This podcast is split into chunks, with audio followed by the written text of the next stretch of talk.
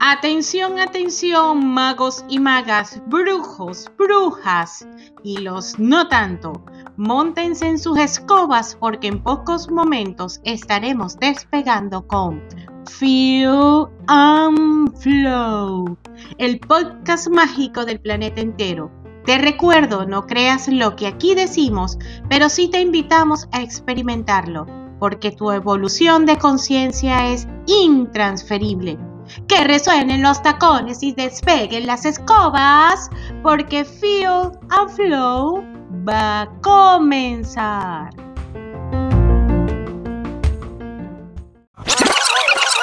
Un cuento. Les cuento que todo diciembre, a pesar de que estaba un poco alejada del tema de las redes sociales y de que me tomé vacaciones en Clubhouse, igual seguí estudiando Igual seguí este, incorporando nuevas técnicas y fue bien interesante y sigue siendo interesante seguir trabajando en mis propios procesos, eh, sobre todo en, en, los procesos de los orden, del desorden, eh, trabajamos también con papá y mamá nuevamente por quincuagésima vez. Y es seguir sintiendo que siempre hay una capita más que trabajar, que mirar, que ver y que definitivamente no podemos, los absolutos no existen en, esta, en esta opción. No existe la opción de decir, no, porque es que ya trabajé con papá, ya trabajé con mamá, yo estoy lista. Eh, no, porque siempre surge una capita más. Y esto, y este tópico lo tomo porque mm, Muchas veces en consulta o muchas veces, bueno, mis clientes dicen, pero ¿hasta cuándo va a seguir este tema? Si se supone que ya lo trabajé, si se supone que ya, ya no tengo más nada que ver, si se supone que estoy cansada. Y en definitiva, así como decía Dianela, el domingo en su sala que el amor es para valiente, ser consciente y entrar en, en todos estos temas también requiere muchísima valentía, requiere muchísima determinación y requiere sobre todo la disposición, la paciencia, la la perseverancia, porque arrastramos tanto, tanto de lo que ha sido nuestra biografía y nuestra vivencia, así como que arrastramos aquello que eh, han vivido o han experimentado nuestros ancestros. Y hay muchas cosas por resolver, ¿no? Hay muchas cosas por vivir, hay muchas cosas por, por experimentar y yo siento que eso es parte de lo que es nuestra vivencia en esta existencia. Lo único que y este tema de las constelaciones familiares, a veces la gente dice no o sale huyendo porque te enfrenta a una verdad de forma contundente. No hay opción, no hay opción de seguir aplazando las cosas, sino que aquí está esta verdad y qué vas a hacer con ella. Pero para mí eso ha sido una de las magias de las constelaciones familiares, que me permite ver la verdad en una como una opción de vida. Así que bueno, no sé qué piensen de este tema. Es una conversación libre, estamos en la sala, en la cocina, en un solo espacio, algunos tomando café, otros tomando té. Y así vamos. Me encantaría que Vivian subiera, le mandé la invitación, Paola también, Carlos, por favor. Bueno, este, según, después de escucharte, escuchar tu introducción, eh, no me queda más que aportar y decir que aprender es una decisión. Y, en, cierta forma mi vida está atravesando ah, muchas de las cosas que dices, porque el origen de mis problemas está en, mi familia, en, cómo he crecido y el, el atrever a enfrentarme a yo lo llamo la apertura de las muñequitas rusas. Cada vez que abro una veo que hay otra, y otra, y otra. Yo digo, ¿hasta cuándo? ¿No? Pero, pero es, rico, es rico vencer el miedo y aceptar los problemas y aceptar que estás aquí porque es el lugar en el que tienes que estar y que tus padres son tus padres y que tus abuelos son tus abuelos y que por ellos estás aquí. Y de esa manera creo que la vida es mucho más, más bonita ahora. Y todo ha llegado de la mano del tiempo, porque las cosas no pasan inmediatamente, pasan con el transcurrir de los días, de los meses, de los años. Y así se nos va la vida. Y mientras más te enfoques en aprender el motivo por el que estás aquí, más bonito será el final tuyo en este pasaje terrenal, creo yo. Terminé. Gracias, Carlos. Totalmente de acuerdo, totalmente de acuerdo porque mm, eh, es llamar la atención de que muchas veces eh, por temor huimos, eh, por temor decidimos correr o lo dejo para más tarde o corro la ruca, como dice, como decimos en Venezuela, ¿no? Vamos a correr un poquito la ruca y después soluciono. Pero cuando la vida presenta situaciones, es para mirarlas, es para sentirlas,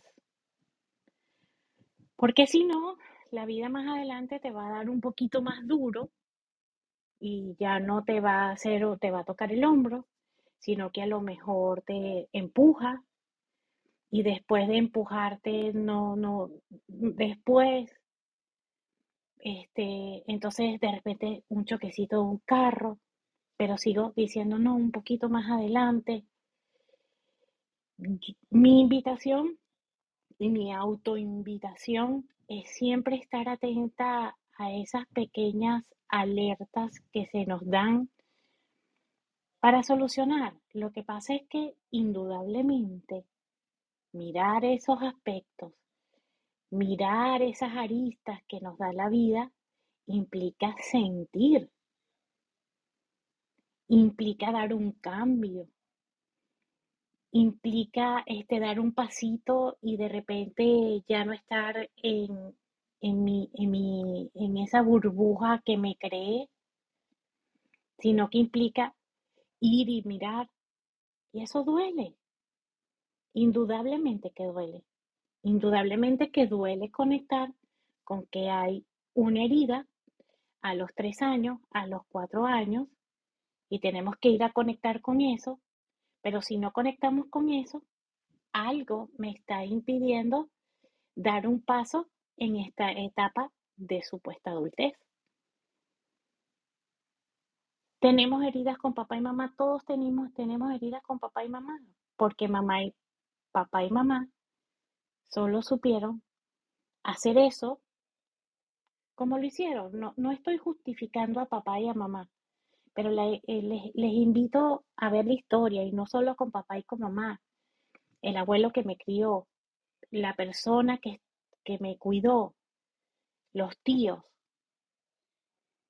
porque todo nuestro entorno nos puede haber ocasionado algún dolor y regresar allí porque algo no está funcionando en esta etapa de mi vida implica reconectarme con eso. Pero ¿hasta cuándo vamos a estar corriendo de eso que nos duele para no verlo, para no solucionarlo y aceptar de que eso, de eso se trata la vida?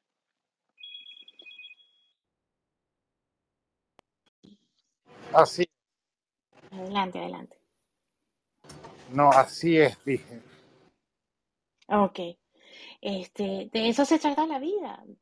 Dale, vale, adelante, adelante. bueno, yo, mm, una de las cosas que, que me ha tocado revisar, primero en formación profesional y luego en mi vida personal, porque en este, en este tipo de formaciones, pues el, el primer llamado es a mirarnos y a reconocernos dentro de esto que llamamos orden o, o sanación, como lo queramos llamar, pero es esa revisión de todos nuestros antecedentes, de todo lo que nos precede. Y una de las cosas que me llama más la atención y me gustaría saber, Oli, desde el punto de vista sistémico, eh, que no, no conozco y, y- y siempre es bueno tener otra, otra mirada, pero desde el punto de vista holístico, a ver, mm, nosotros tenemos unas enfermedades adquiridas que son un poco esas herencias que compramos y aceptamos. Te voy a poner un ejemplo. Eh, yo recuerdo de pequeñita que a mí me mandaban a abrigarme mucho porque mi abuela, mi bisabuela y, así hacia atrás y mi mamá habían desarrollado el asma. Entonces, en algún momento ellas, eh, tú tienes una alta predisposición para el asma, tú te tienes que cuidar del asma y, bueno, parece que finalmente yo compré esa idea, compré esa idea y, evidentemente desarrollé un asma. ¿Y por qué sé eso? Porque cuando yo me di cuenta, y, y temprano me di cuenta, como a los 15 años, que si yo, eh, que el asma aparecía en el momento que había una situación eh, no necesariamente relacionada con un momento doloroso o duro, sino hasta con un momento gozoso, aparecía el asma. Y, me- y mi seguridad dependía de un broncodilatador. Si yo sabía que el broncodilatador estaba en mi cartera, en mi bolso, en mi- conmigo, eh, se manifestaba de manera leve. Pero en el momento que yo me daba cuenta que había olvidado ese, ese, ese broncodilatador, el asma aparecía de manera contundente. Entonces, ya yo empecé a sospechar, a intuir que era muy conductual, muy de una herencia adquirida y comprada. Y bueno, me gustaría saber cuál es la visión sistémica de esto, porque hay veces que para mantener esas lealtades y- y sentir que pertenecemos a un clan, también compramos cosas que no son del todo positivas. Fíjense, fíjate, vale. Para nosotros, eh, eh, esto de los que le voy a hablar no son, no quiero que los tomen como unas fórmulas, ¿ok? Eh, solo son premisas de lo que se ha ido observando, otros han ido escribiendo, yo he ido leyendo y tomando información de todas las personas que este, de alguna forma han formado parte de mi proceso de formación. Para nosotros, o desde el punto de vista de las constelaciones familiares, la, la enfermedad es un síntoma de algo que no se ha resuelto o algún excluido. ¿Ok? Pero indudablemente, por, eh, o, este, o por lo que he mirado, por lo que he mirado, ya voy, que estoy haciendo moderadora a Indy. Ajá. Por lo, pero, por ejemplo, en tu caso luce que en el linaje femenino te están diciendo, tú también eres propensa a tener asma porque todas las mujeres en nuestra casa son asmáticas. ¿Ok? Entonces, por supuesto, allí obviamente ya hay un, de alguna forma un mandato. Tú también tienes que sufrir del asma. ¿Ok? Pero yo me voy a permitir, eh, vale, leer una cosita que encontré por aquí para ver si te resuena esto que te voy a leer, que ahora se me perdió, aquí está. Asma. De acuerdo a lo que hemos venido observando desde el punto de vista sistémico, nos dice separación precoz, aunque breve, con la madre normalmente. O sea, hay un movimiento interrumpido, ¿ok?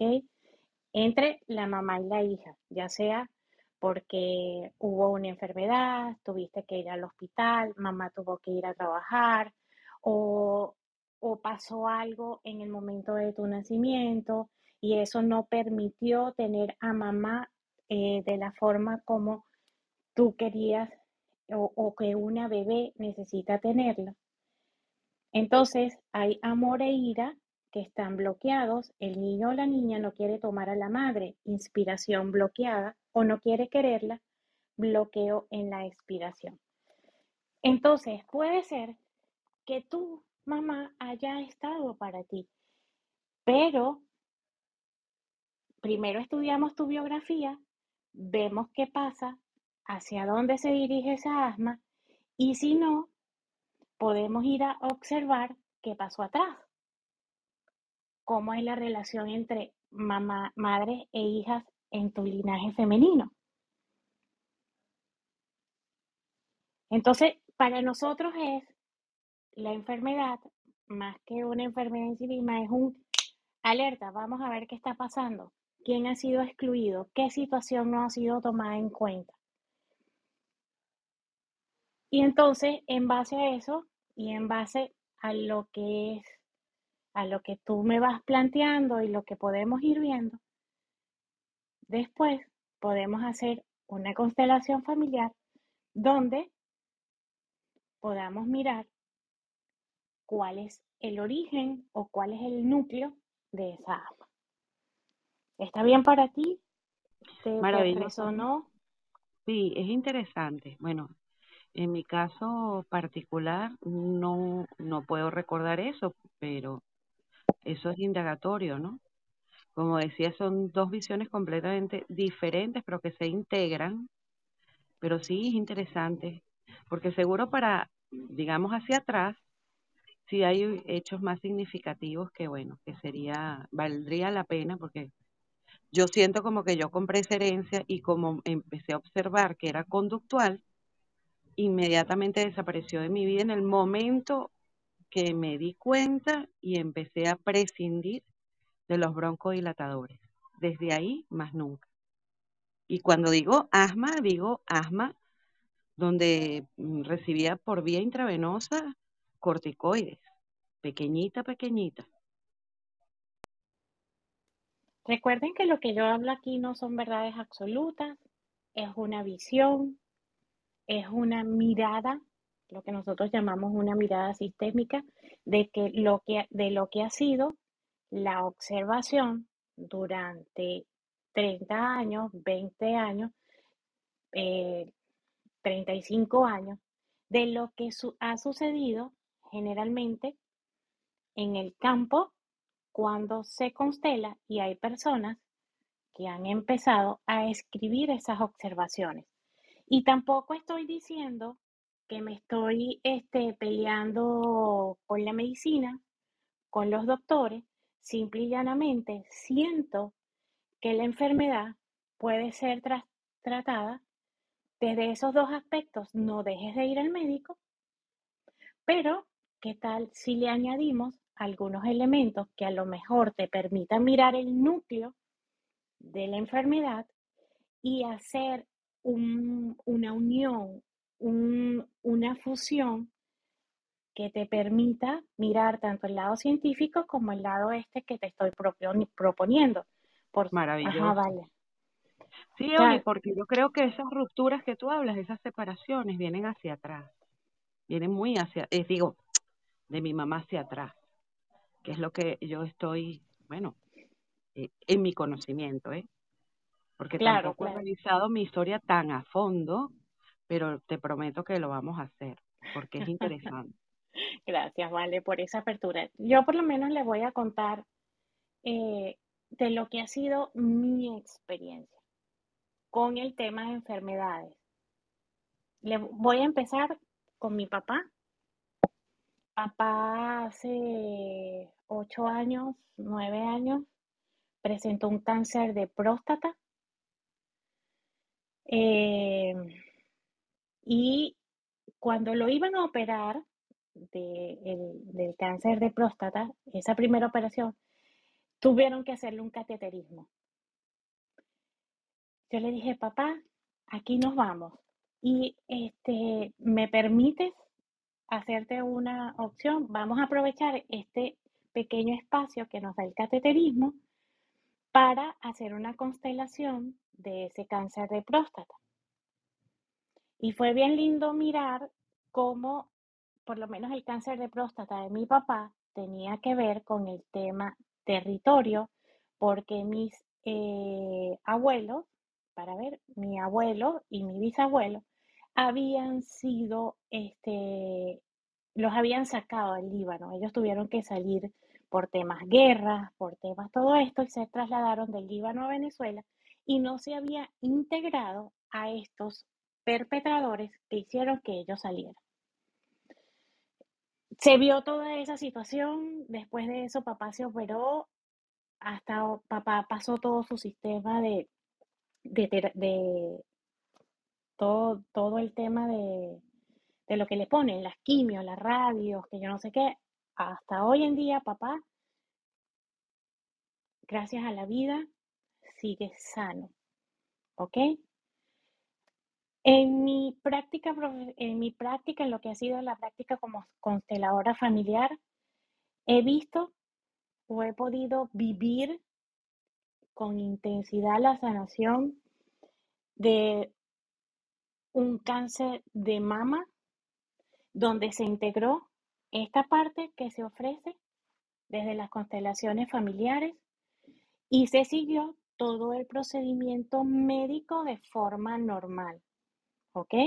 Hubo la radio, las quimio, y, y, fue una bendición porque exactamente en diciembre, si mal no recuerdo, esa mujer hermosa tocó la campana de que era libre de cáncer. Y dije gracias, pero nunca desestimo el procedimiento médico. No, simplemente vamos a complementar y vamos a complementar los dos procesos. ¿Por qué no? ¿Por qué no darle cabida a esas opciones? También tuve la oportunidad de mirar la sanación, de vivir la sanación de un cáncer de próstata de, un, de una gran persona. Y, y bueno, para mí esas son bendiciones de vida y donde definitivamente puede coexistir tanto esta visión, que no es supuestamente científica, aunque ya existen muchos estudios que avalan todo este tema y la visión médica de, la, de todo lo que tiene que ver los procedimientos médicos. Así que eso a mí me hace feliz, lo podríamos decir así. Pero bueno, esa es la visión, ¿vale? De las constelaciones familiares. Siempre tiene que ver con un excluido. Y esas exclusiones son tan perpetradores como también esas exclusiones de nuestras emociones de lo que pensamos, de lo que decimos, porque también excluimos eso y el cuerpo nos dice a través de una enfermedad, yo siento que tú me tienes que incluir.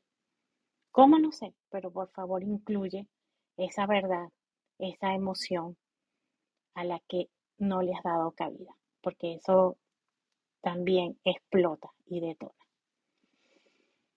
Bueno, No sé si alguien más quiere hablar, por favor. Una pregunta, una reflexión, Tengo una pregunta, Oli. Dale, dale. porque sí, es decir, las enfermedades han sido parte de, de- de la vida del ser humano siempre, ¿verdad?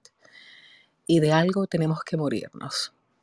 Entonces, cuando miramos la enfermedad de esta forma, como yo no diría que es como un castigo, pero es como algo no resuelto, ¿verdad? Algo que tenemos que seguir trabajando.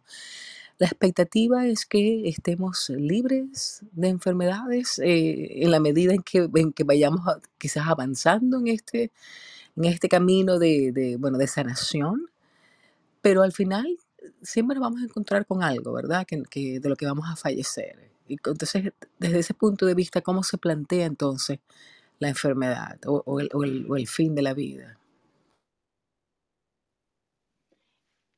Yo, yo siento que es cierto, de algo nos tenemos que morir,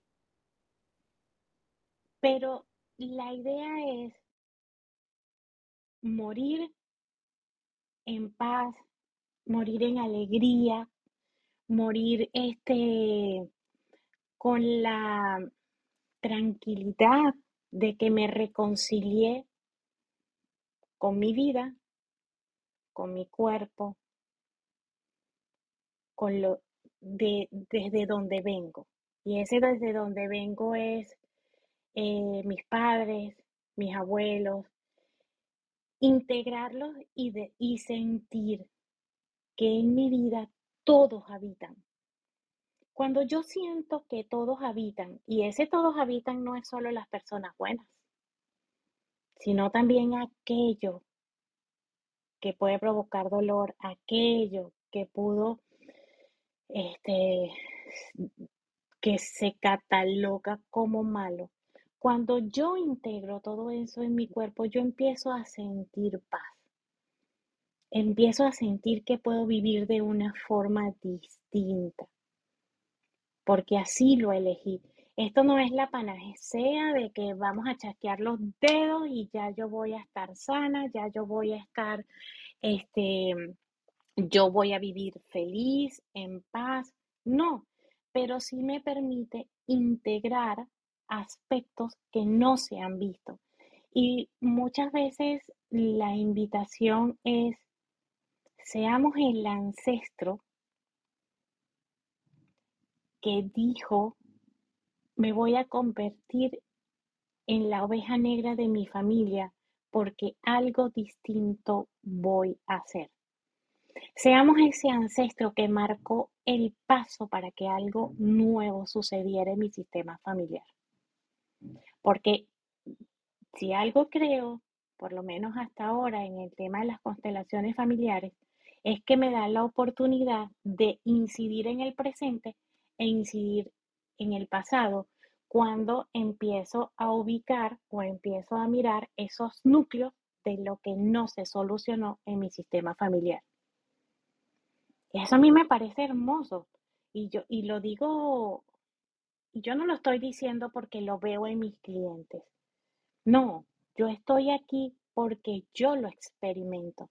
La relación con mis padres es no es perfecta porque no lo es, porque mi papá y mi mamá son humanos, yo soy humana, yo me molesto, a veces no puedo y tengo el derecho a no estar de acuerdo con absolutamente todo lo que se está planteando, pero este, pero cambió porque a medida de que tú te sientes en orden, de que tú te sientes hija, ya sabes que ellos son papá y mamá, hasta la forma de conversar cambia la forma como nos comunicamos. La, la comunicación es desde el respeto, la comunicación con mis hermanos, la, incluso mirar esa historia de mis tíos que aunque no esté de acuerdo, empiezo a respetarla y honrarla, porque cada quien lleva su destino, así como lo pudo ser, aunque Herbert Hellinger dice que el destino no existe. Pero bueno, ese es otro tema, ese, ese es otra cosa. No sé, Dianela, Gracias. si, No, si no, eso te, te sí, sí. contesta o tienes más preguntas. No, no, está bien por ahora. Gracias, Oli. por lo menos empezar a, a mirar esa enfermedad, ¿no? Eh, a, mirar desde mi punto de vista y, y ahorita con las enfermedades, porque fue lo que se planteó y es lo que está en el tapete. Yo em, sufrí de obesidad. Ahorita, ahorita no, no tanto. Era una persona obesa. Un día dije, ok, vamos a ver qué tiene que ver con esta obesidad con, con mi vida, esta grasa. Y mis, las mujeres de mi abuelo llevaron mucho palo. Mucho, mucho, mucho, mucho maltrato. Entonces, mi obesidad un poco tenía que ver con esa, me protejo del dolor, me protejo de, de los golpes.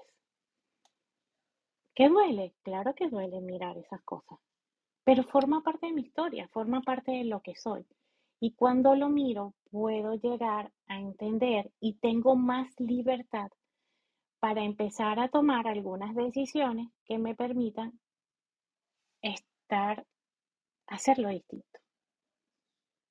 Porque ya lo miro, lo veo, honro el dolor de esas ancestras, que fueron muchas, y pido el permiso para yo empezar a tomar mis decisiones. E incluso esa decisión parte de que si voy a seguir siendo obesa o si voy a tomar las medidas para estar en, un peso saludable. Eso a mí no me lo contaron, eso lo viví. Y es parte de, lo que les invito a, a mirar, pues. Pero bueno, ¿quieren, quieren seguir hablando de algo de los más? que están aquí, Oli, tiene alguna otra pregunta? Es interesante eso. No sé si Sí, sí, Anita, Indy, Noreli, Carlos. Bueno, ya Carlos había hecho preguntas. Maru, Ixa, bienvenidos todos y los que están abajo están invitados a subir. Estamos el micrófono, reflexiones sistémicas. A ver, feel and flow. El micrófono está abierto, pero mientras se este, deciden hacer algunas preguntas, les comento que el link que hoy está en nuestra sala, si lo pinchan, los va a llevar al, a, una, a un gran calendario donde van a poder mirar todas las salas de las personas que de alguna forma estamos haciendo alianza porque creemos que Clubhouse ni es nuestro. Clubhouse, yo no tengo la verdad, tampoco tengo la, la, no, la no palabra, pero eh, siento que tenemos que hacer un, eh, un se me olvidó la palabra, bueno, la idea es que crucemos las manos, que nos abracemos y que nos promocionemos para ser más visibles, para que podamos llegar a más personas y porque, bueno, algo grande puede llegar a suceder. Así que si le dan allí, los va a llevar a mi página web, que donde se abrió una pestaña para que estén las salas programadas de los que hasta ahora eh, hemos, nos hemos unido y nos hemos abrazado un poquito. Así que bueno, después hablamos de las salas de hoy. Ok, no sé si alguien abrió el micrófono. Yo, yo, ah, bueno, pues está Noreli. Después de Noreli, si quieres, eh, paso yo, le voy a dar el pase a Noreli. Chévere, Norelia, adelante. Olimar, muy interesante lo que estás diciendo, porque yo tengo mucho tiempo que bajo de peso, lo vuelvo a agarrar y casualidad, o sea, es increíble. Puedo bajar la cantidad de peso que sea, pero siempre vuelvo a estar en la talla original. Y me puedo cuidar la comida y lo que como y puedo hacer ejercicio y todo lo demás, pero siempre, o sea, siempre regreso a, a ser gordita, pues, o sea, siempre retomo mis kilos y creo que la, la única opción será estudiarme así a fondo como tú, a ver si, si termino de verdad de, de perder esos kilos extras que tengo. ¿Quieres que te lea un poquito de lo que se ha observado como obesidad. ¿Me das permiso? Sí, claro, yo hablando con el micrófono cerrado. no te preocupes, de eso estamos. Síndrome de abandono, soledad y sensación de peligro permanente, tener que ser fuerte, miedo, protección, acumulación de emociones retenidas como ira, culpa o pena. El sobrepeso tiene como causa tantos varios conflictos biológicos como varias intrincaciones ancestrales. Entonces, te invito a ver qué estás guardando, qué estás ocultando, qué retienes, qué no dices. ¿Te quejas? ¿No te quejas? ¿Cómo Olimar, creo que me leíste. Me leíste demasiado. Diste justo en el blanco, de verdad. Increíble. A veces uno, uno busca las, las, las respuestas en sí mismo y, y a veces es tan fácil leer algo y decir, no, mira, pero esta es la respuesta. O sea, haz esto y verás los resultados. No es una verdad absoluta, Noreli, pero a mí me encanta leer esa, esas cosas así porque te dan como un tip de que y, y te despiertan, ¿no? Y tú dices, wow, cuánto me he guardado y mi cuerpo me está diciendo, hasta que tú no lo saques, yo voy a retener todo eso que tú no te has dado permiso para expresar. Fíjate, Eh, eh, eh, Oli, bueno, cuando adelante, adelante. No, No, porque veo cómo las disciplinas se van integrando eh, y en esa visión, fíjate, que los primeros tres centros energéticos, el raíz, tanto el sacro como el plexo solar, cuando están funcionando de manera desequilibrada, bien sea por exceso de energía o carencia, bloqueo total, tienen eh, como emociones eh, atrapadas exactamente el miedo, la culpa, y la culpa deriva en la vergüenza. Entonces fíjate cómo, y esas son las tres emociones que tú nombraste en tu lectura sobre las constelaciones y, y el orden sistémico. Así que, pues, me vi perfectamente identificada en la parte que yo eh, manejo como información, que tampoco es una verdad, pero fíjate cómo hay coincidencias.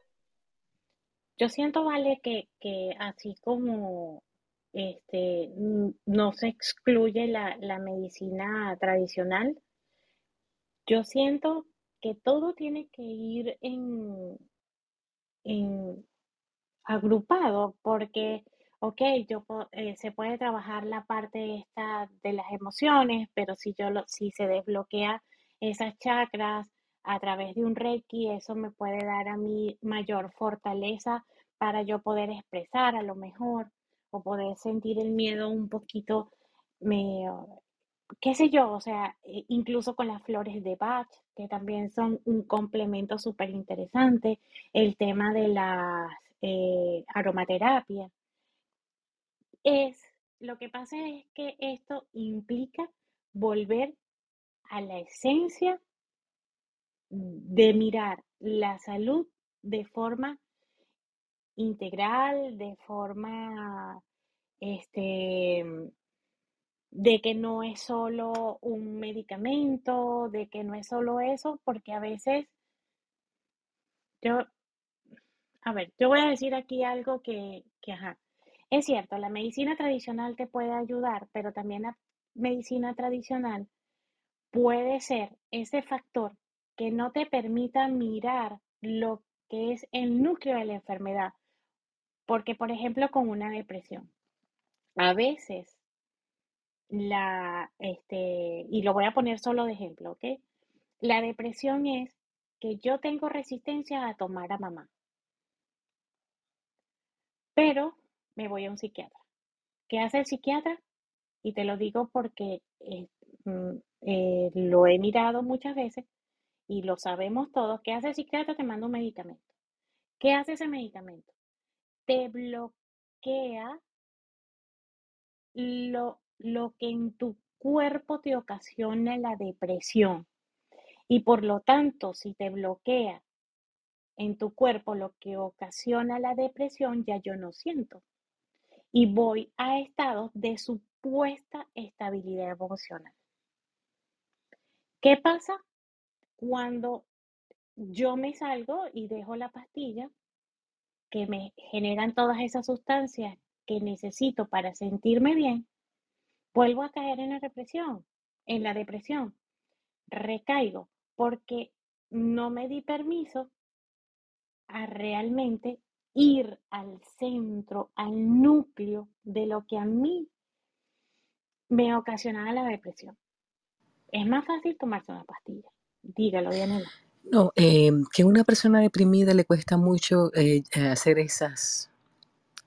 Es decir, está tan. Hay personas que están terriblemente bloqueadas que incluso tomar esa decisión de, ok, voy a hacer este trabajo, les cuesta mucho, ¿verdad? Mi pregunta es, y lo digo honestamente porque mi hijo ha pasado por un proceso depresivo por los últimos años, ¿y qué puedo hacer yo como mamá? Es decir, ¿yo pudiera constelar por él o es algo que él tiene que hacer ah, para eso, para descubrir lo que está pasando? Fíjate, Dianela, y ya voy.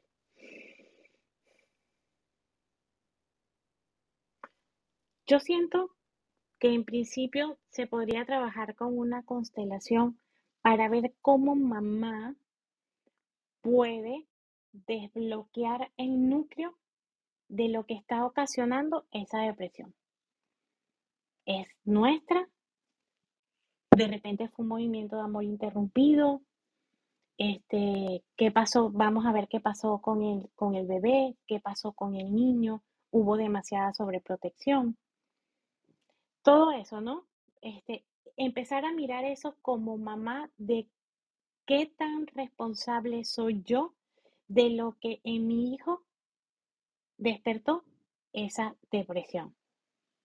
Ver cómo tú estás en relación a esa depresión y eso, con, eso por supuesto que se puede constelar. Después que empecemos a ver o que tú empieces a mirar, a sentir cuál ha sido los pasos que va dando tu hijo, a lo mejor cuando esa comunicación se restablezca entre mamá e hijo, empezar a plantearle a él opciones para que él sea consciente de su proceso. O sea, estás viendo las dos, mm, las dos miradas, la mirada de mamá y de su responsabilidad y después la mirada de ese hijo adulto que tiene que transitar del por qué yo estoy viviendo esto. Porque él ya es, un, ya es una persona adulta y él tiene que ser consciente, trabajarlo. Pero siento que sería muy sanador que tú primero veas qué, cuál, fue el, qué, cuál es el núcleo de eso, ¿no? Porque puede ser que venga de tu lado, pero puede ser que venga del lado de su papá cómo fue la relación de su papá con su mamá, que él está repitiendo eso mismo. O sea, empezar a, mirar todos esos aspectos para, para, eh, para que el rompecabezas deje de estar cada pieza por un lado y empezar a formar eso que hoy es tu hijo. Entiendo. Gracias, Julia. De nada. hablando de eso, del tema de los hijos, ha sido muy interesante empezar a aprender y empezar a sentir la técnica del segundo nacimiento. El segundo nacimiento es una herramienta que te da la oportunidad de volver a sentir y a vivenciar tu nacimiento, pero con una visión sistémica que va desde el acuerdo de almas. Cuéntame, Itza. Adelante. Disculpa que te interrumpa, pero a mí me gustaría hablar acerca de cuando termines tú de, tu discurso, de tu idea. Me gustaría hablar acerca de algo del segundo nacimiento que me está pasando en este momento. Súper, gracias. Pero el segundo nacimiento es una herramienta que te da la oportunidad repito, de vivenciar ese proceso de nacimiento, ¿ok? Entonces, pero eh, integramos todo lo que ha sido eh, la técnica del renacimiento y se le dio, se le complementó, perdón, con una visión sistémica. Entonces, es hermoso porque se trabaja desde el norte, desde ese acuerdo de alma, ese niño que está próximo a venir, pasa por un túnel, después eh, pasamos por el proceso de fecundación, pasamos por el proceso de gestación y después de gestación el nacimiento, se hace todo el proceso de, de la coronación, todo y lo rico es que este proceso que estudié, que, me, que me dio la vida, la oportunidad de experimentar, va hasta la vida actual.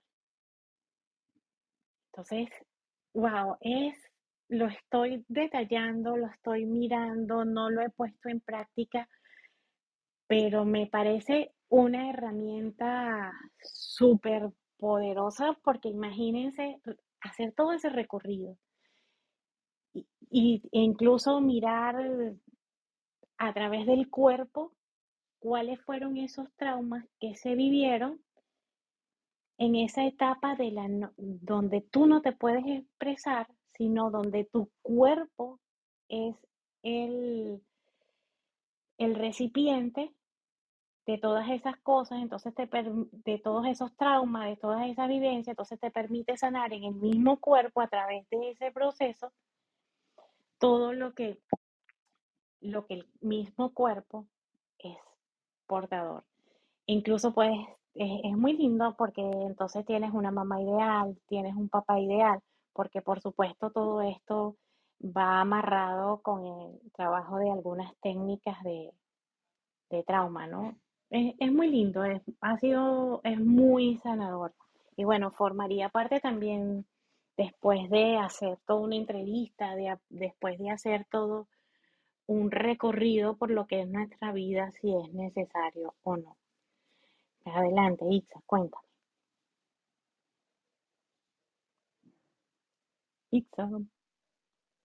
Sí, aquí estoy. ¿Me escuchan bien o me, me quito los audífonos? No, perfecto, perfecto.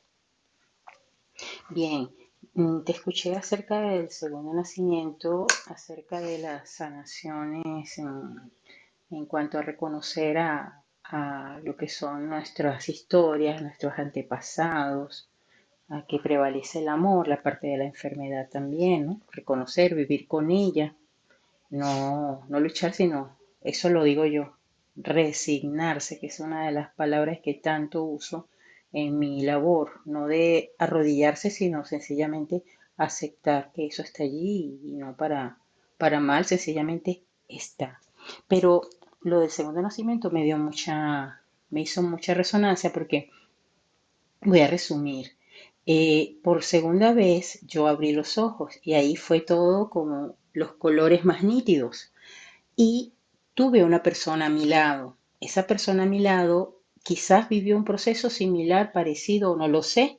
El caso es que allí empezó una historia entre esa persona, entre esa mujer y yo, y posterior a eso nos conseguimos, y no exagero, en cuatro países, en actividades y en uno de ellos dos veces.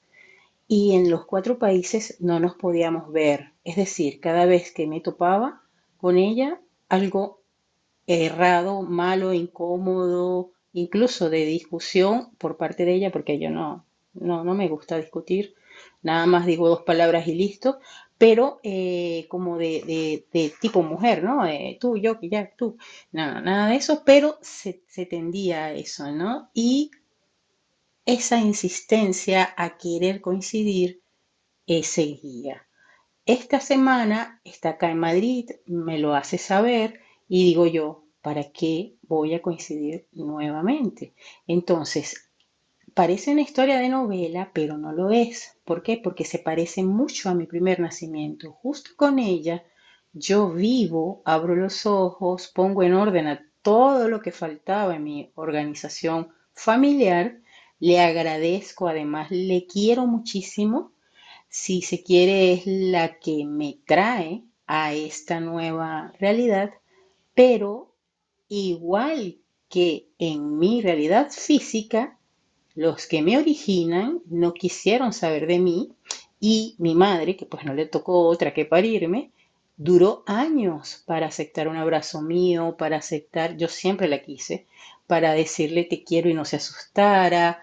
Yo creo que lleva como cuatro años en que ya está más calmada, porque el mismo hecho de que yo la abrazara, para ella eso era, eso era muy duro, era muy fuerte. Entonces, creo que está pasando el segundo nacimiento y creo que tiene que ver más con la muerte que con otra cosa. Entonces, yo sé que tú sientes más que entiendes. Me gustaría mm, saber de, de, lo que sientes al respecto. Eh, por supuesto, mi hermana me dice, no vayas, cada vez que vas pasa algo malo. Y yo, por supuesto, que soy más terca que las tercas, quiero ir a ver qué es lo que sucede. ¿Qué me dices tú, Olimar? Yo no puedo decidir por ti, Itza. Eso, Esa es una decisión muy personal, es una, se siente como una historia bien confusa, bien, Yo iba a pedir la traducción porque no entendía. Yo de verdad dije, ¿será sí, que están hablando en otro idioma? Yo soy sí, porque no es, es que nada. yo misma, yo Qué misma no me entiendo, yo misma no me entiendo.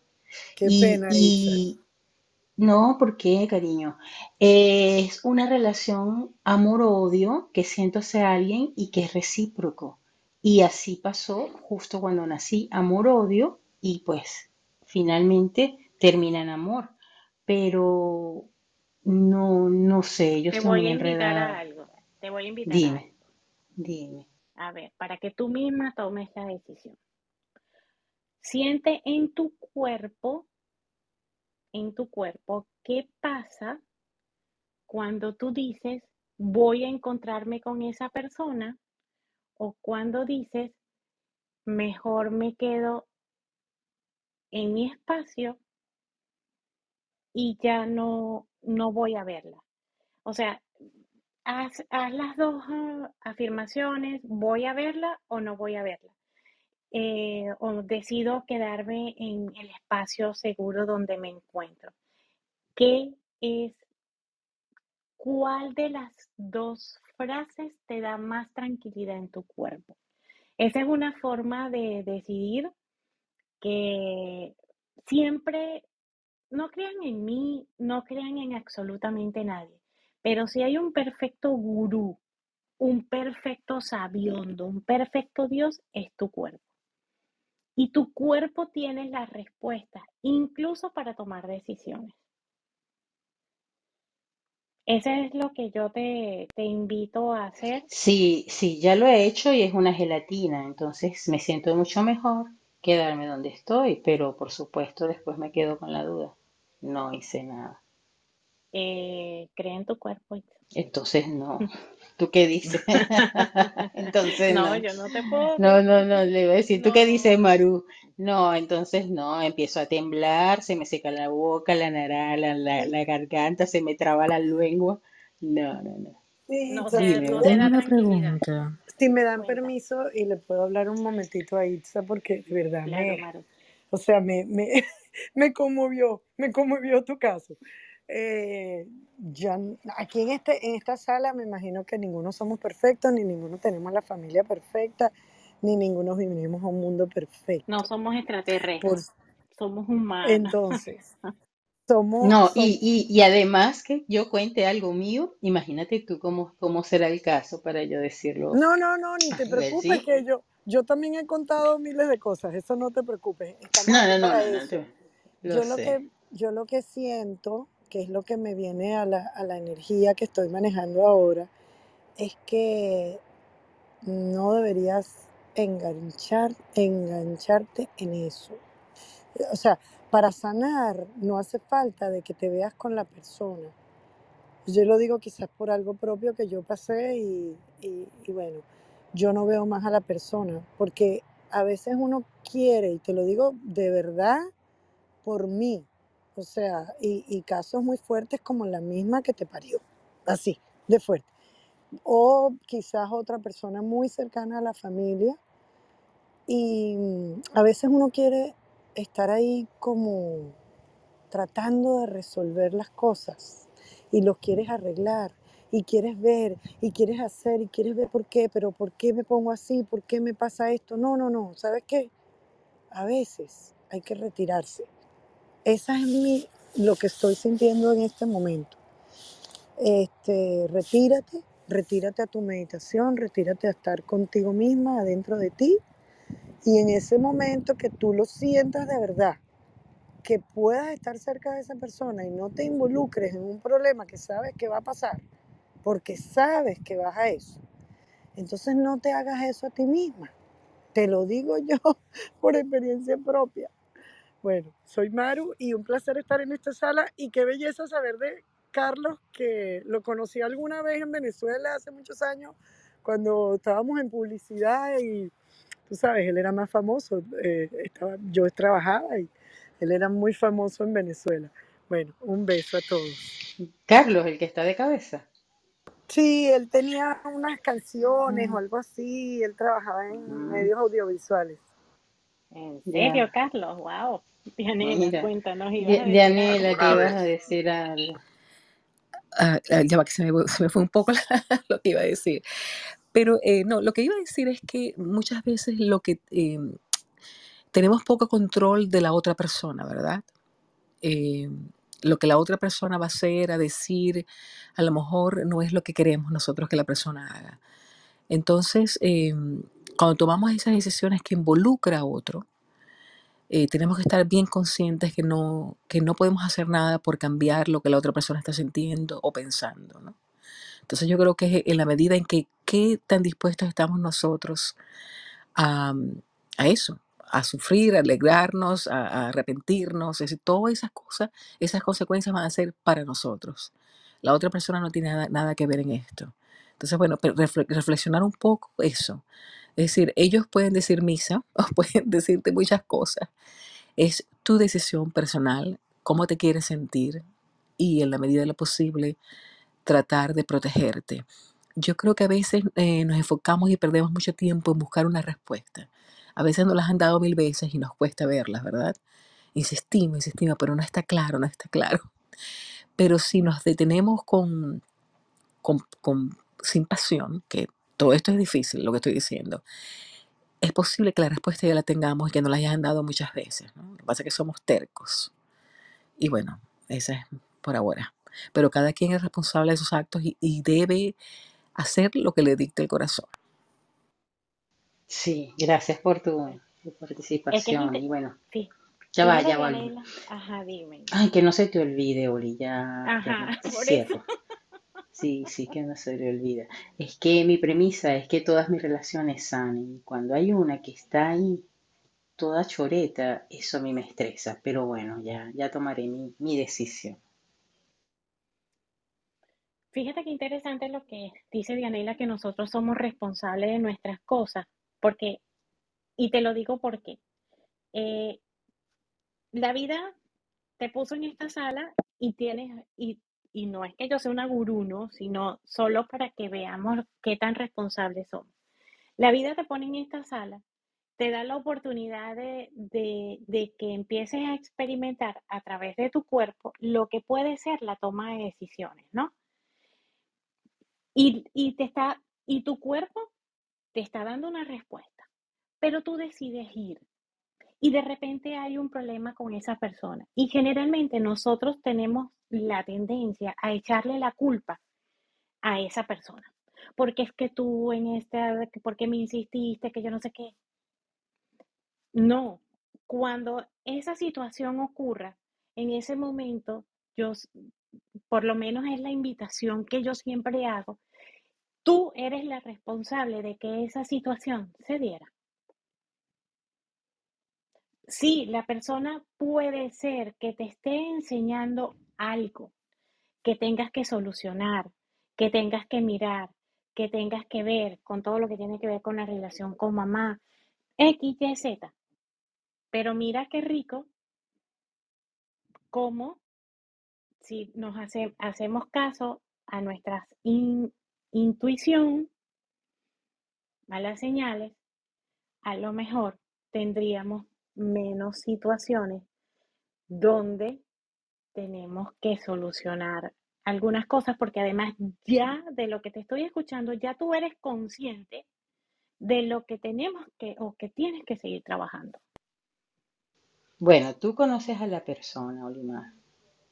Esa persona fue la primera que me hizo la única y primera constelación, y ya sabes de quién hablo.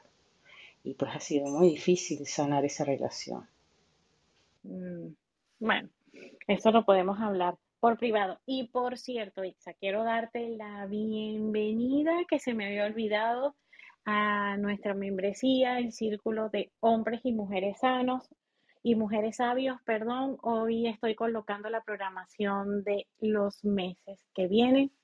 Gracias, gracias, Itza, mil, mil, mil gracias por, por, por eso. Tengo, tengo otra pregunta. ¿Eso es transferible? Eso que acabo de adquirir. Para ti, sí.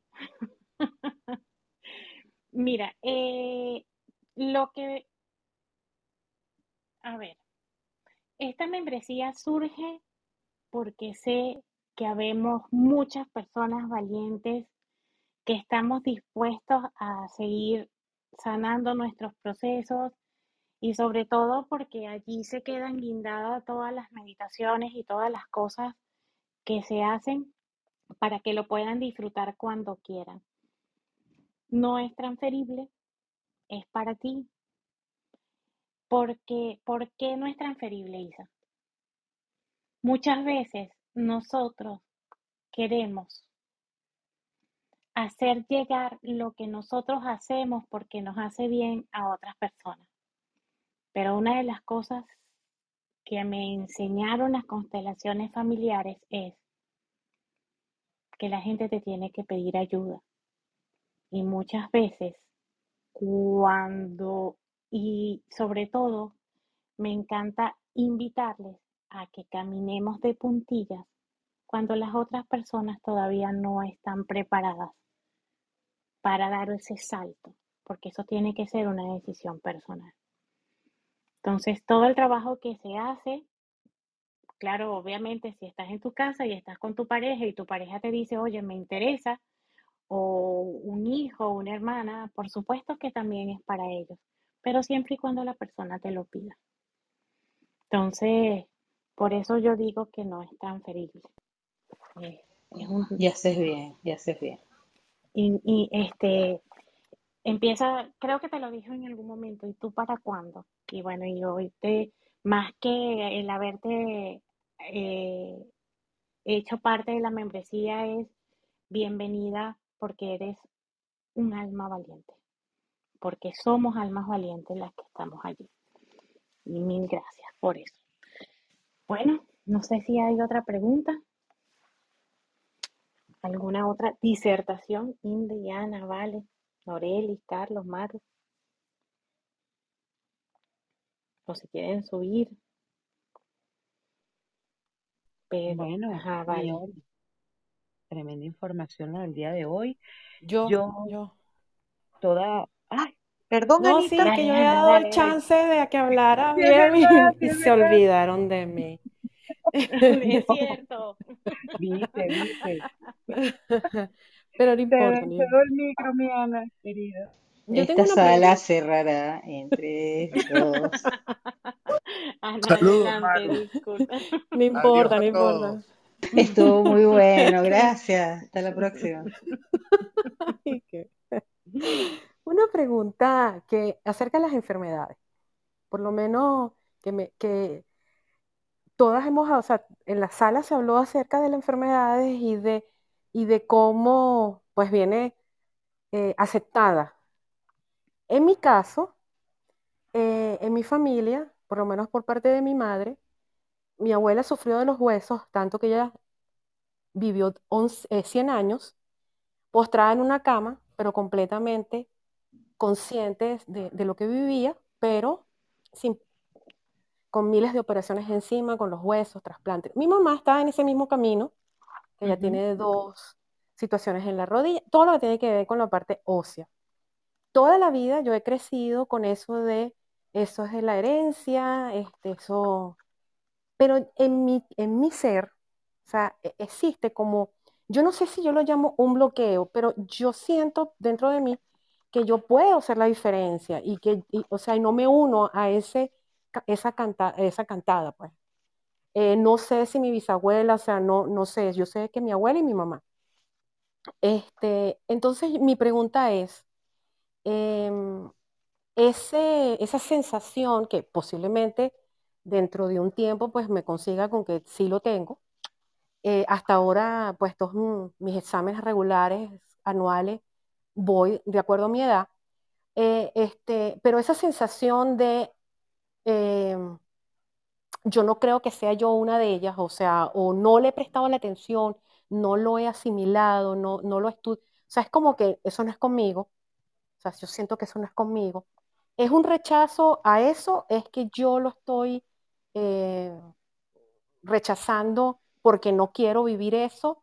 ¿O es que mi sentir ya de una, o sea, mi pregunta es la incógnita de si de verdad, eh, porque yo no me siento involucrada en ese, pero sí tengo un miedo, que ahorita se presentó en esta sala, casualmente. O sea, cuando ustedes han estado hablando, yo empecé y dije, wow, este, está esto en mi familia, que yo siempre me he sentido apartada, de que esto no es conmigo, eh, y ahora parece, ¿y será que yo lo estoy ocultando? ¿Será que yo lo estoy rechazando? ¿Será que yo estoy obviando eso? Y, y bueno, me vino ese interrogante. ¿Existe, o sea, ya mi pregunta no sé ni cuál es, pero bueno, esa es mi, como mi, como que mis antenitas empezaron a brincar como una loca. Bueno, Eh, pero qué rico que empezaron a brincar, Ana, porque está allí, ¿no? Claro, está allí. Yo por lo menos yo veo a mi mamá que ella tiene que hacer operaciones y, no, no quiero, o sea, yo no quiero ser parte de eso en la historia. O sea, yo quiero cortar ese hilo. ¿Cómo hago para Sí. yo cortar ese hilo? ¿Cómo cortarlo? Mirándolo, más que rechazándolo. Ok, yo soy parte de esa historia. ¿Y qué me está diciendo esa historia? Porque lo que más rechazo, más se acerca. Lo que más yo, eh, lo que más yo digo, mira, este, por ejemplo, es que es, es un ejemplo básico. Juro, ¿cuántas de nosotras o cuántos de nosotros no juramos ser como mamá o como papá? Yo fui una.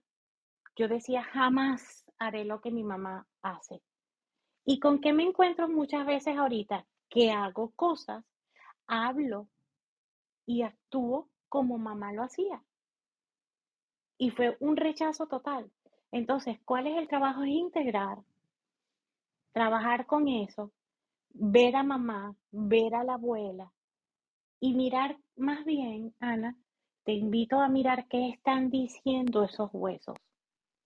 Es que es allí, y perdón que te interrumpa, yo siento, porque yo no lo he mirado, fíjate que ya siento que es más bien un rechazo, o sea, es como que eso no es conmigo, yo soy la oveja negra de toda la familia, porque yo soy la oveja negra de la familia.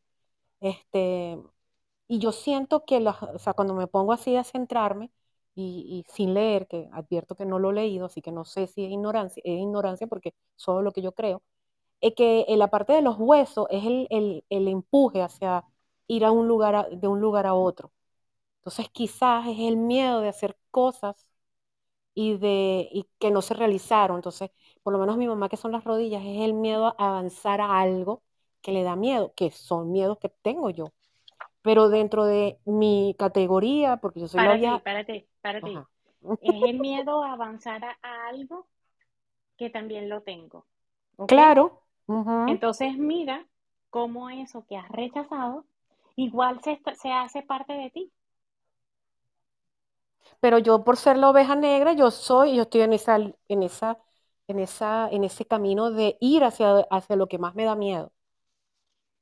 Y a veces quedo paralizada, pero otras veces le he dado, pues. Entonces, bueno, ok, voy a mirar, Ok, lo voy a mirar. pero fíjate qué está enrollando mucho la cosa. No, súper, súper, gracias.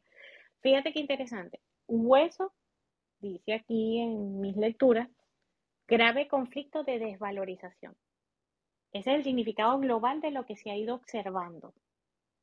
Ojo, gran conflicto de desvalorización. Cuando vamos a la rodilla, dice desvalorización o indecisión que impiden avanzar. Rodilla derecha, no consigo avanzar en algo de mi vida actual, pareja o trabajo. Rodilla izquierda, no consigo soltar el pasado, una parte de la vida y por consiguiente de los padres. Está sin tomar. Me duelen mis padres, están sin tomar. Tengo que hincar la, la rodilla, la que me duele, ante ellos. Eso lo último es un ejercicio. Ah, fíjate que mi mamá tiene el problema de la rodilla izquierda y ella fue una mamá, o sea, una, o sea, no hubo papá allí, pues. O sea, yo nunca conocí a mi abuelo, no, no sé nada de él, no sé ni cómo se llamaba, o sea, como vetado en nuestra vida. Entonces tiene mucho eh, allí que estoy viendo. Oh, entonces es mirar, ok, ¿a quién? Obviamente, aquí hay que incluir al abuelo, ¿no? Hay que decirle tú también perteneces, o por lo menos hacer ese pequeño, ese pequeño trabajo, así sea a través del levantamiento de un árbol familiar, por ejemplo.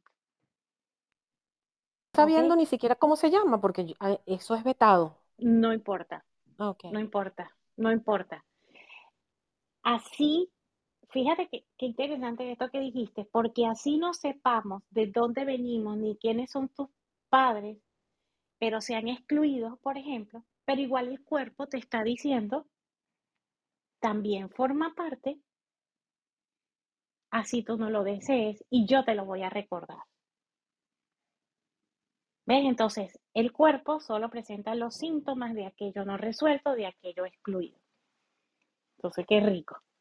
Qué rico, Ana. Y, y así, no, así no sepas quién es, se pone abuelo materno. Así no sepas ni su nombre. Maru, adelante. Tengo una pregunta, Olimar.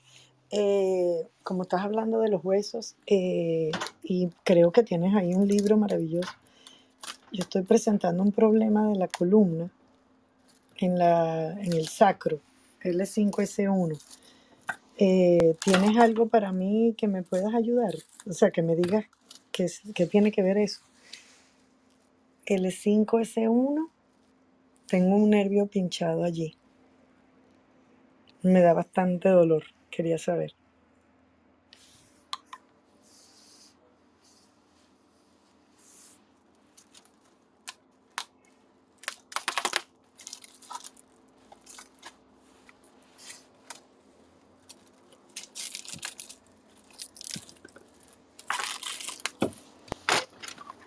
Y yo estoy hablando con el micrófono cerrado. Yo me imaginé.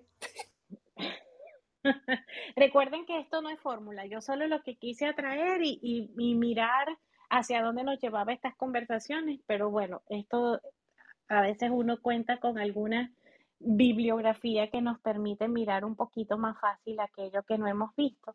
Y yo te preguntaba, ¿qué tanto cargas? ¿A quién cargas? ¿Es tuya? ¿No es tuya? ¿Esa enfermedad? Aquí dice vértebras, vértebras, la C5 me dijiste, ¿verdad, Maru? La, la, L5, S1, que eso está al final del, del coxis, L5, S1. según esto, yo no sé mucho de la columna vertebral, solo sé que cuando a mí me duele la espalda es porque algo estoy cargando. Dice L5, hernias, causa emocional, paz, peso en los hombros, llevar la cruz de otros, llevar demasiadas responsabilidades, represión en la, la expresión del placer, no tengo permiso para disfrutar, desvalorización sexual, no valgo como pareja, la L5S1, S1, desvalorización sexual con respecto a su entorno, conflicto muy feo sexual de desvalorización, golpe bajo, traición, lumbago, frustración sexual, represión en la expresión del placer, no tengo permiso para disfrutar, desvalorización sexual, no valgo como pareja. Mm, ya. No sé si te, si te resuena y en tu cuerpo resuena. Solamente como una, una traición, que fue lo que me generó eso. Pero lo demás, de que no siento como valorizada, bueno, eso no, eso va con la traición, pues. Claro. Sí. Lo demás, deséchalo, porque no es verdad para ti.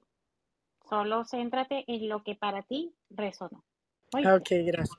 Te puedo también ayudar, Maru, desde la otra visión. Eh, todas las vértebras, eh, digamos, lumbares, eh, que son las L de lumbar, están asociadas con dos centros energéticos. El centro energético de raíz, donde se nos mueve todo aquello referido a lo que puede limitar mi estabilidad, es decir, causas económicas o rompimientos familiares, o esa, esa mm, no sensación de solidez a lo mejor en una relación con el trabajo, incluyendo también la salud, que son la supervivencia. Y por otro lado, el inmediatamente superior, que tiene que ver exactamente con lo que dijo Olimar, el apetito por la vida, el placer y la confianza de que la vida, bien sea a través de cualquier evento que llegue a tu vida y de cualquier corte emocional, la vida siempre va a actuar a tu favor. Lo que pasa es que de primera mano no la vemos. Eso es lo que te puedo ayudar. Cuando tú generas eso en la conciencia, pues dices, ay, es aquí, es aquí. Entonces ya al pensarlo, concentrarte y establecer ese vínculo reflexivo, comienzas a desplazar esa sensación eh, y a minimizarla. Gracias, mi Oli, por el espacio. Gracias. Gracias, Vale. Qué complemento tan rico, India. Adelante. Gracias, Oli. Gracias. Y qué bueno poder participar porque a veces estoy aquí súper en escucha generativa, pero nada más. Pero bueno, ha salido la espalda y la espalda es gran amiga mía y allá voy. Resulta, Maru, que por lo menos yo en mi experiencia con la espalda, entendí e, e integré que mi espalda y la espalda de todos es como el centro que nos brinda el equilibrio. Y dependiendo de donde me duela, te lo digo yo, que estuve más de ocho meses en rehabilitación y que simplemente un día mi cuerpo dejó de funcionar a raíz de un dolor de espalda, en este caso en la cervical, eh, tuve que entender y aprender a que, bueno, a que dependiendo de la parte de la espalda que me doliera, pues también tenía su significancia, tenía su significado. Y en el caso que tú comentas, que es de la espalda baja, que es toda la parte lumbar, sacro, etcétera, suele suceder que estamos en un tema de emociones o emocionalmente afectados con respecto a empujes o preocupaciones por empujar. Cuando hablas de la zona lumbar, es esa zona donde si tú cierras un momento tus ojos e intentas hacer el simulacro de que tienes que empujar algo a alguien, seguramente vas a, a intentar cogerlo por esa parte del cuerpo, ¿no? Cuando lo tienes de espalda.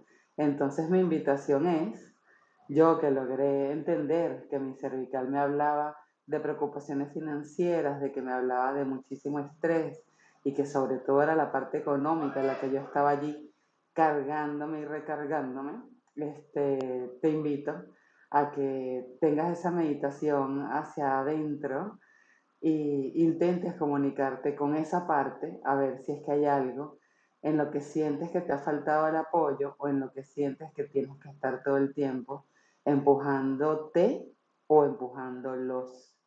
Entonces, bueno, ese era mi aporte. Gracias, Maru, y gracias a todos por su vulnerabilidad y, y por el espacio, como siempre, Oli, tan hermosa. Gracias. Gracias, Indy. Y recuerde, lo que estamos hablando aquí no son verdades absolutas. Será tu verdad si tu cuerpo se siente en paz o resuena con él, o así como pasó con Ana, epa, esto me está causando un poquito de temor, y, rico porque eso le permitió tomar la decisión, si ella lo desea, que algo hay que ver.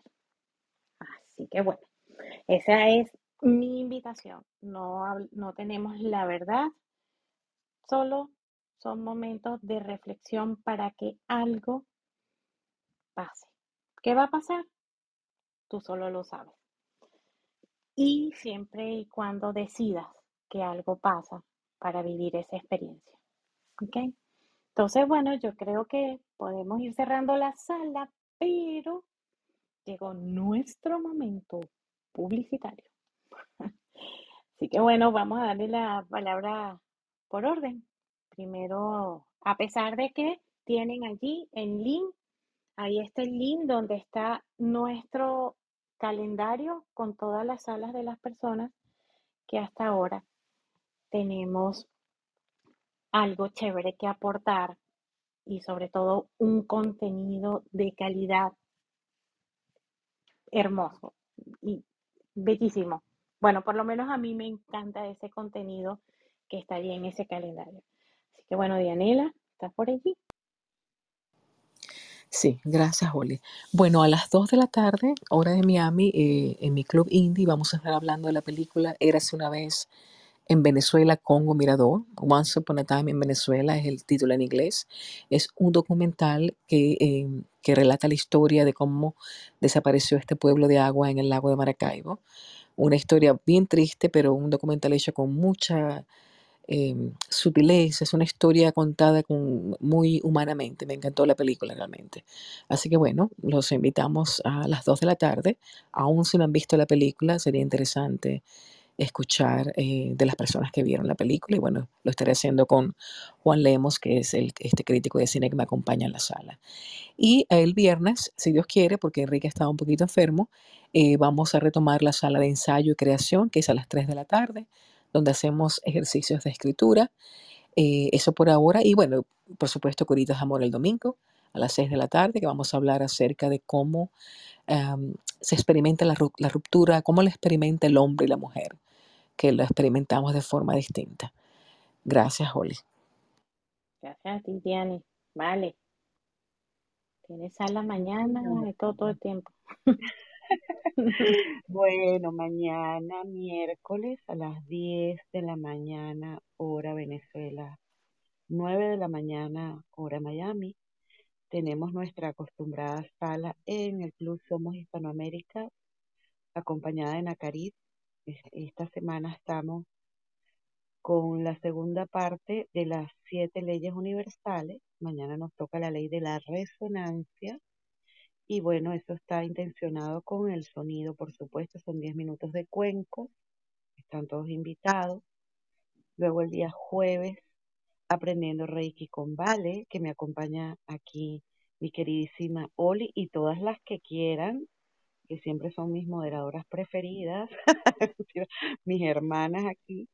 Este, y vamos a estar trabajando el segundo chakra. Empezamos con el primero, fue la semana pasada, y es a las 10 de la mañana también, 9 de la mañana hora Miami. Eh, están todos invitados. Y hoy en la tarde tenemos una sala interesante en el Club Yuquilandia, que se me había olvidado comentar, donde voy a estar compartiendo sala con Indy, con todos los que quieran. Vamos a estar hablando de las vidas pasadas, de ese, de, de todo lo que tiene que ver con pues la reencarnación desde las diferentes visiones. Y bueno, también están todos invitados, es a las 3 y 30 hora Venezuela, 2 y media hora Miami. Eh, de resto, pues no sé si se me queda algo por ahí, lo comentaré porque yo tengo la memoria de pisciano. Gracias. Ana, Claro que sí, me da risa la- lo que dice Vale de mi memoria de pisciana. Bueno, nosotros tenemos, eh, yo tengo una sala este viernes a la una de la tarde en el sofá con Ana y Vale, que vamos a entrevistar al profesor Fernando Quiroga, una con grandes sorpresas que ya he ido escuchando gracias a Indy que, que tenemos eh, para él y sé que va a ser muy, muy emotiva y muy, muy linda a la misma vez. Yo también participo en el Club de los Venezolanos todos los sábados a la una de la tarde, hora Venezuela, eh, acerca de la gastronomía. Este sábado hablaremos de las cocadas, después hablaremos del ají, pero tengo para más adelante hablar sobre la neurogastronomía y cómo es la- sentir la comida de, de los venezolanos. Esas son mis salas, igual que eh, se llama así venezolanos. el Club Venezolanos. Es para agregar al calendario las actividades que tienen ahí entonces. Ok.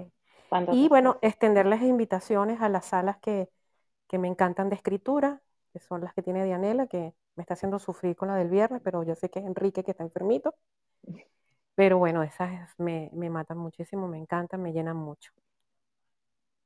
Sí, ojalá volvamos ya este viernes. Qué rico, qué rico. Este viene ahora Indy. Sí, por aquí estoy, por aquí estoy. Muchas gracias, Oli. Gracias a todos los que se han mantenido en sala. Yo tengo a mis siete y media hora española mi charla recurrente de cada martes en Sembrados por el Mundo con Iriana y con mi queridísimo hermano Clubhouser Mitchell Chirinos de Big Mike para hablar de hongos for dummies. Ahí hablamos del principio activo de la psilocibina y demás aromas psicodélicos por allí con los niñitos. Pero muy bien. Y también nos acompaña Mayer eventualmente. Y siguiendo, voy a tener, por supuesto, como siempre, nuestra amada sala de Quiroga a las 9, 21 horas de España. Hoy vamos a estar eh, oyendo música, música que sale de una lista que fue hecha por Carolina Cova y bueno, una cantidad de gente, Juan Carlos, Oscar, etcétera, hace muchísimo tiempo. Es una lista súper extensa de música clásica y vamos a estar allí compartiendo por una hora, hora y media, que es lo que solemos hacer y próximamente estaré anunciando la vuelta del tema tabú, que vuelve otra vez eh, a punto ya de cumplir un año acá en Clubhouse, pues ya apetece de nuevo retomarla, entendiendo que, bueno, que era una sala recurrente de cada sábado a las 20 horas de España. Apenas programe te la paso, Oli, para seguir nutriendo allí ese maravilloso calendario, esa maravillosa herramienta que has desarrollado. Gracias a todos y bueno, adelante, Oli. Por favor, gracias.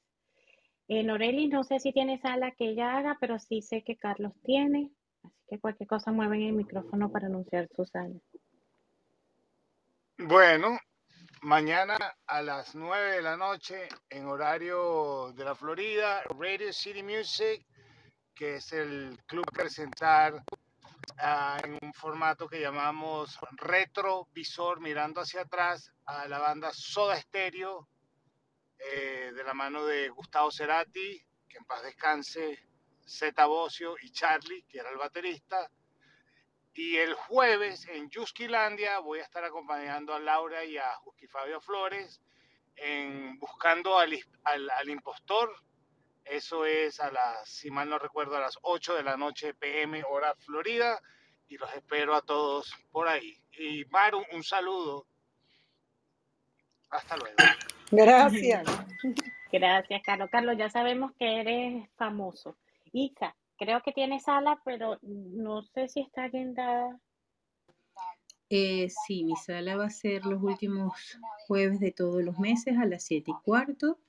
Todavía no está agendada, la voy a agendar este jueves, la agendo una semana antes, la agendo la penúltima semana y eh, va a tratar acerca del tema de la muerte. Eh, están cordialmente invitados todos, me encantaría que me apoyaran y Olimar aprovecho para agradecerte por este espacio donde estamos no solo protegidos, sino donde podemos ser nosotros mismos, vulnerables y, y, amados sobre todo. Y Maru, te sigo. Y Carlos, eres famoso. Qué bueno. No, famoso nunca, nunca. Diane, ¿estabas aplaudiendo porque Carlos Estaba es aplaudiendo, bueno, por lo que dijo Itza y, porque Carlos es famoso famoso. Famosos son ustedes. Ana, ya, alegre, ya agregué, perdón, todas las salas de venezolanos al calendario también, ¿oíste?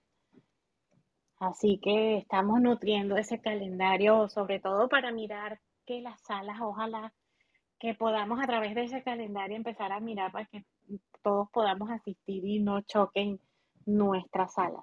Oye, se fue este va, eh, Vivian, pero quiero recordarles que mañana nuestro calendario inicia a las 7 de la mañana con la sala de respiración consciente de Vivian. Pen- Este, si lo miran en el calendario, es la primera sala que hay en todos los días. Así que bueno, por ahora yo me despido, pero antes dándole mil gracias por haber estado aquí, dándole mil gracias porque nos escuchamos y porque somos definitivamente capaces de mirar una visión distinta a lo que creemos que está bien o está mal. Así que bueno, les voy a,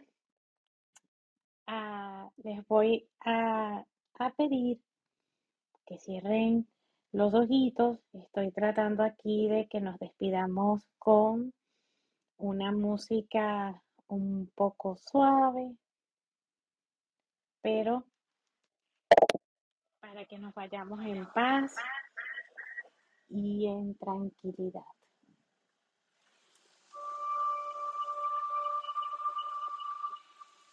Si abro el micrófono, sería chévere.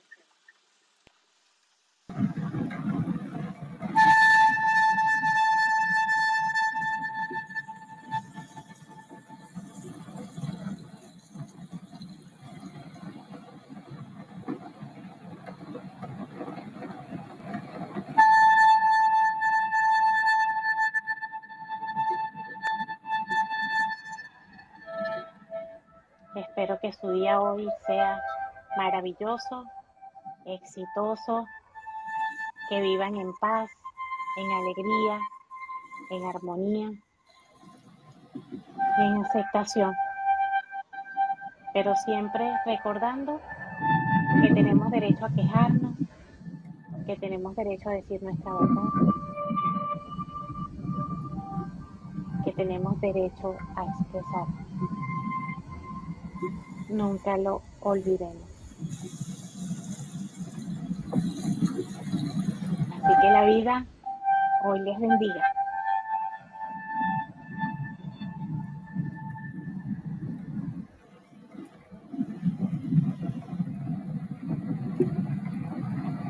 Y nos vamos en amor, en armonía,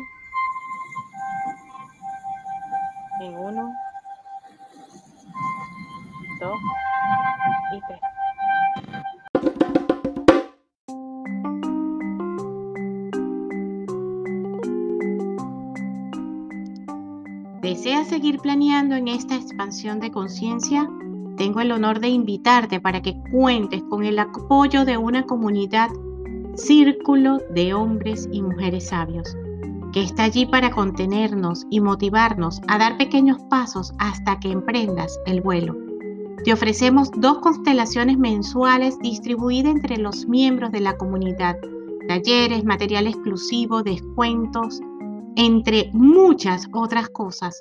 Si te quieres unir a esta comunidad que te prometo te va a generar crecimiento y felicidad, te espero en www.olimarmillan.com. Te vas a la pestaña de círculos de hombres y mujeres sabios y allí vas a encontrar el link para suscribirte a través de Patreon. También encontrarás en mi página web información sobre lo que hago, quién soy, agendar tus citas, ver los talleres que están pendientes. En fin, te invito a visitarla. Nuestro podcast se escucha en Apple Podcasts, Google Podcasts, Spotify y muchas otras plataformas. Todo esto lo hacemos con amor y una presencia absoluta. Riega la voz, echa el cuento de aquí aquí estamos. Y ahora sí, bye bye y hasta un próximo Feel and Flow.